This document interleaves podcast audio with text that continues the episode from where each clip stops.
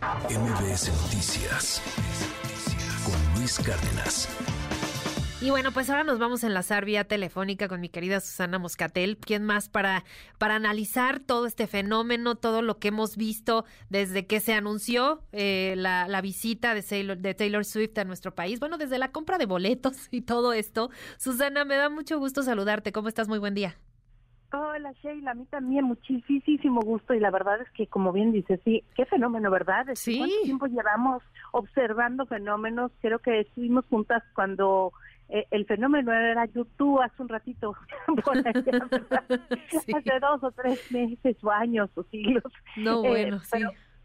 Pero Taylor Swift eh, verdaderamente creo que sí es eh, la persona que en esta generación los va a representar con todas las generaciones, de eso escribía hoy, por y para siempre. Y como dicen, estos cuatro conciertos podrían haber sido ocho, diez o veinte, igual se hubieran llenado y se hubieran llenado en un segundo. Y aunque hemos visto cosas así con Bad Bunny o con Rosalía, eh, el tema de Taylor Swift es creo que particularmente fascinante porque pues a ver, eh, es cantante que no es una cantante que está haciendo un género específicamente de moda en este momento.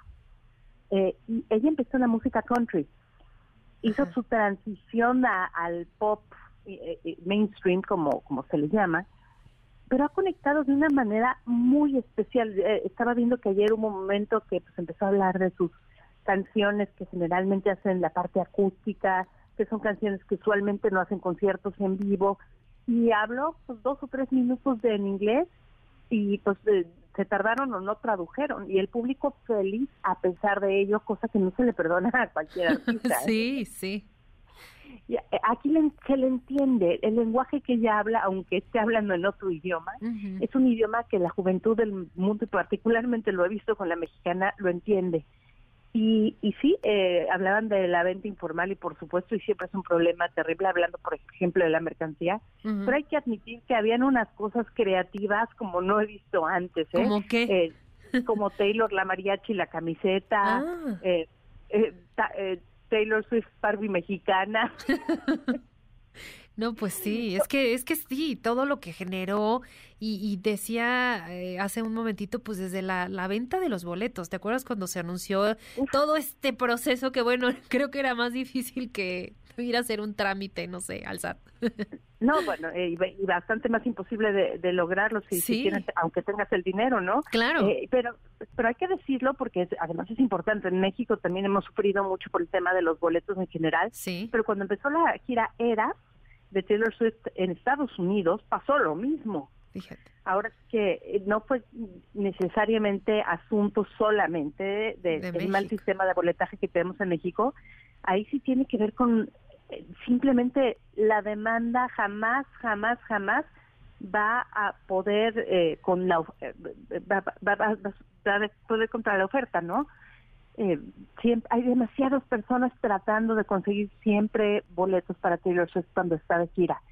Y este este tour era pues ha resultado un fenómeno en muchos otros sentidos, como cuando empezó le dio 100 mil dólares a cada miembro de su equipo y todos pensamos que era un rumor, no, sí está confirmado, Shay. O sea, es verdaderamente increíble, independientemente de lo que se les va a pagar, ¿no? Se los dio como un bono de, bueno, pues vamos a hacer esto y que nos vaya increíble juntos. Sí. Oye, y además todo este fenómeno que, que yo creo que es importante analizarlo desde la perspectiva de, de la necesidad también que tiene, eh, pues sí, la sociedad, los jóvenes sí, pero pues no tan jóvenes también, pues de, de, este tipo de espectáculos que te desconectan un poquito de la realidad, que además esta conexión que se hace pues con sus canciones, con su música, eh, incluso con su historia de vida, eh, creo que es fundamental también que la ha compartido con, con, con cada canción, ¿no? Sí. Yo recuerdo que pues, casi casi le advertían a los novios de Taylor Swift, tú y vas a ser rey, vas a ser a, a, los de Taylor y a los de Adele, ¿no? Pero cuidado porque vas a acabar siendo una canción si esto no sale bien. Una sí. canción que todo el mundo te va a contar. Ahora Shakira se puede juntar a ese club, ¿eh? pero pero sí ha compartido cada etapa de su vida eh, te digo que la conocemos desde muy chiquita cuando hacía música country, pero lo, lo, relevante aquí es que es música, como bien dices, que sí conecta, música que ella compone, música que está constantemente generando cosas positivas para la industria de la música, para los artistas nuevos. Tienes que recordar que ella se dijo, no, pues mi música no va a estar en Spotify hasta que pues, se nos pague un porcentaje más o menos razonable, porque no lo es todavía, pero eh, de, de, lo que estamos ganando, de lo que deberían pagarnos a los artistas. Y obviamente para ella es mucho, pero para quien está empezando es la diferencia de poder dedicarse o no a la música.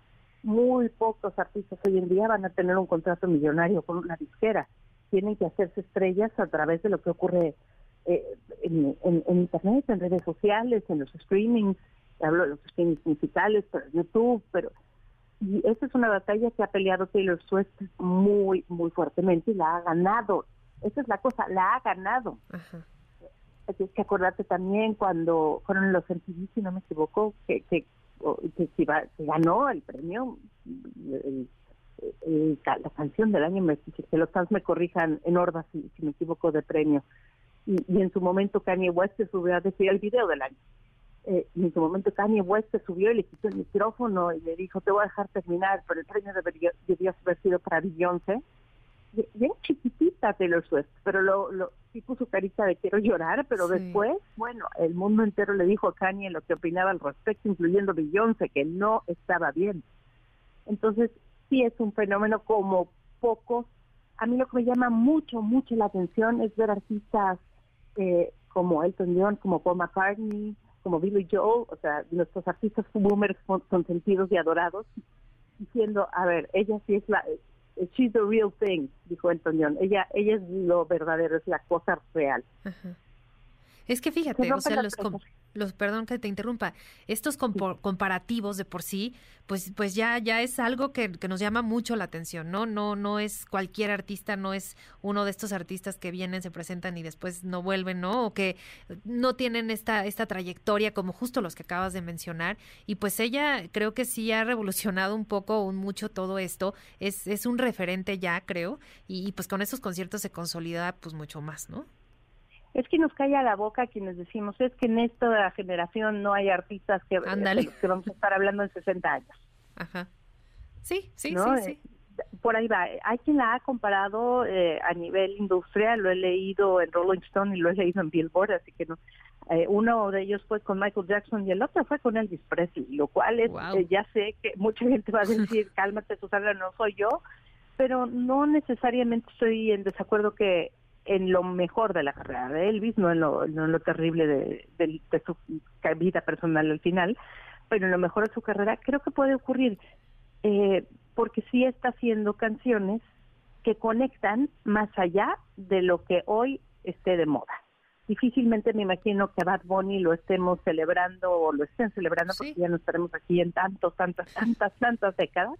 Tal vez me equivoco ahí también, pero en el caso de Taylor Swift sé que es y seguirá y sé que también tiene muchísimo material ya listo para los siguientes tres de discos.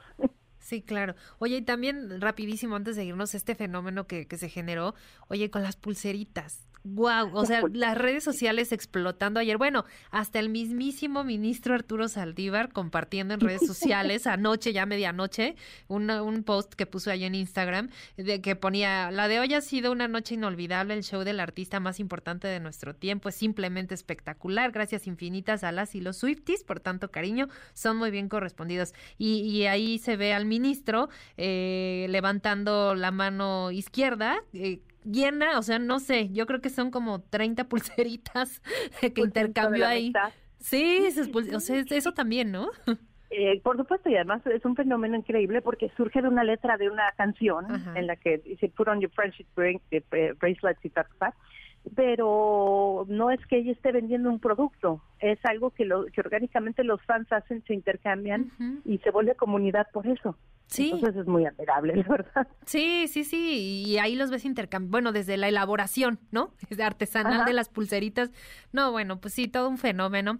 Pues eh, muchas gracias, Susana, por estos minutitos. Y pues seguiremos analizándolo seguramente con, con todo lo que haya sido, pues, el resultado de estos cuatro conciertos. Seguramente muy positivo, ya lo decía decíamos, en materia de derrama económica, pero pues también en materia musical. Muchas gracias. En materia musical y de emociones. Gracias a ti, Sheila. Siempre me encanta hablar contigo. Igualmente, eso sí, un abrazote. MBS Noticias con Luis Cárdenas.